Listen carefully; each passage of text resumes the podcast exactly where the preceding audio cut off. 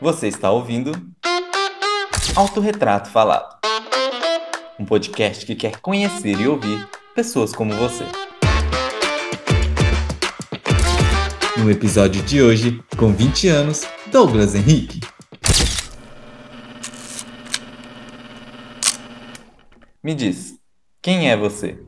Mano, que brisa essa pergunta, né? Cara, eu acho que a bio do Instagram fala muito de uma pessoa. Então, hum, na minha bio tá escrito que eu sou estudante das agrárias, amante da arte, amante da natureza e músico nas horas vagas. Eu acho que isso fala bastante quem eu sou. Mas se for entrar um pouco mais a fundo, eu sou um cara que hoje sabe muito bem o que quer, sabe muito bem onde quer chegar. Um cara que gosta de estar com a família, faz questão de estar com os amigos sempre. Um cara que gosta de comemorar cada conquista, mesmo que ela seja, tipo, mínimas possíveis. Sempre gosto de estar comemorando. É isso. Nossa, pensando bem, a bio não fala nada da pessoa, né? Mas é isso. Quando você era uma criança, o que você queria ser quando crescesse? Cara, já quis ser tanta coisa. Quando eu era criança, eu falava pra caramba. E aí, teve uma época que eu coloquei na cabeça que eu ia ser advogado, porque eu me via falando muito no tribunal. Nossa, essa é a profissão do meu sonho, cara. Nossa, eu vou deitar. Tudo que eu sei fazer é falar, vai ser demais. Mas aí, com o tempo, fui deixando isso de lado, porque a cabeça foi mudando, eu acho. Aí teve uma fase que eu gostava muito de desenhar, passava o dia inteiro desenhando. Eu falei assim: não, vou ser desenhista. Aí teve uma época que eu falei: nossa, nem sei se desenhista é uma profissão. Aí fui perguntar para alguém se, se isso era uma profissão ou se tinha alguma profissão que desenhava. E aí eu lembro que alguém me falou que arquiteto desenhava muito. Eu falei, nossa, então é isso, estourei. A partir de hoje, vou ser arquiteto. E fiquei nisso, mano. Levei isso por bastante tempo. Acho que eu fui mudar só no ensino médio, quando eu comecei, tipo, ter outra cabeça. Mas é da hora ficar lembrando essas coisas que eu acho que quando você é criança, tudo parece fácil pra caramba, né? Aí você coloca na cabeça, vai ser isso e bora. E eu fui levando isso, cara, por um tempão. E, tipo, era um pensamento de criança que eu fui cultivando. Mas aí depois tem uma hora que a vida chega e falou, meu consagrado, acho que tá na hora de você acordar, né? Ver as coisas de uma forma diferente aí, ver o que é real, o que não é, o que você quer. E acho que foi aí que eu comecei a mudar minha cabeça. Qual o momento da sua vida até aqui você mais se orgulha? Putz, nunca parei para pensar nisso.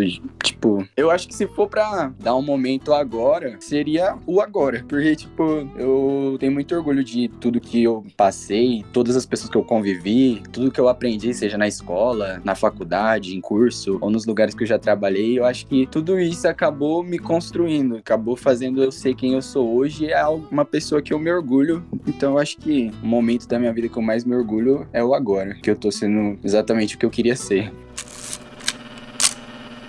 E qual é a maior loucura que fez até hoje?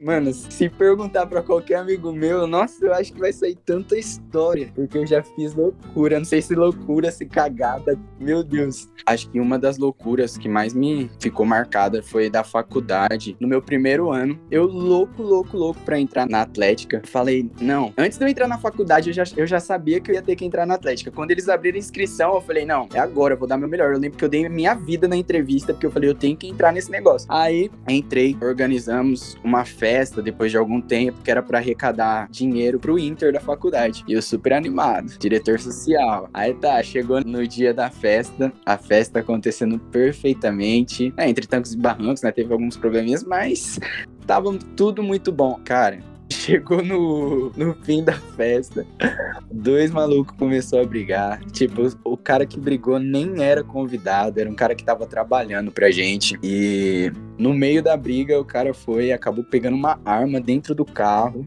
atirou no moleque, tipo, atirou adoidado em várias pessoas. Um cara morreu, outro ficou ferido e um cara que era da minha sala tomou um tiro na perna, mano. Tipo, foi uma gritaria, uma loucura. Nossa, eu lembro agora, meu coração até acelera. E eu lembro que, tipo, além dessa toda essa doideira, eu lembro que eu fiquei sem saber o que fazer, porque, tipo, é uma situação, né, que você não tá acostumada, lógico. Aí eu cheguei, mano, tava todo mundo no quarto, eu falei, não, eu tenho que fazer alguma coisa. Aí, mano, o cara tava lá, o cara que acabou morrendo, tava lá jogado no chão. Aí eu falei, mano, o que que eu faço? Já tinha ligado pra polícia, já tinha ligado pra bombeiro. Aí, mano, baixou o espírito de Grey's Anatomy. Fui, mano, coloquei o dedo no, no pescoço do cara pra ver se ele tava respirando. Mano, muito tipo coisa de quem assiste Grace, velho. Eu falei, não, para com isso. Hoje eu penso, falo, o que que eu tava na minha cabeça? Aí eu lembro que eu coloquei e falei, é, pessoal, vamos dar atenção pro outro. Esse aqui acabou falecendo, tipo, super sério, super controlado. Mas minha cabeça por dentro tava, meu Deus do céu, o que que eu tô fazendo aqui? E tipo, foi uma loucura, cara, porque no meu primeiro ano de faculdade, eu quase fui expulso. Teve uma comissão, queria expulsar todo mundo da Atlética, porque deu muito bafafá, acabou manchando um pouco o nome da minha faculdade.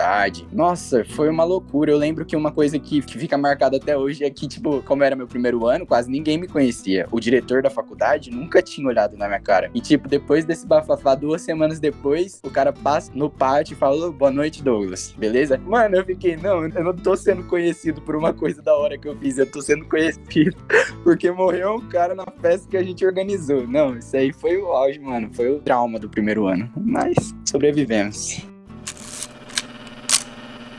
Você está feliz?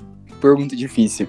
Eu acho que sim, eu acho que sim, por tudo que eu tô vivendo agora. Eu acho que, tipo, eu não tô realizado, eu sei que tem muitas outras coisas que eu quero fazer, eu sei que eu vou estar tá feliz quando eu realmente estiver fazendo a diferença, mas por enquanto, mano, acho que eu tô feliz como é possível. Tô vendo as pessoas ao meu lado bem, é, a gente tá passando uma fase, né, uma pandemia que imaginar que a gente ia viver isso, parece coisa de filme, coisa que a gente aprende aula de história e a gente tá vivendo, tipo, agora, então é meio maluco loucura. Então eu tô feliz pelas pessoas que estão do meu lado estarem bem, estarem conseguindo passar com uma certa tranquilidade. Então eu acho que no momento eu, eu tô feliz, do jeito que dá para ser feliz.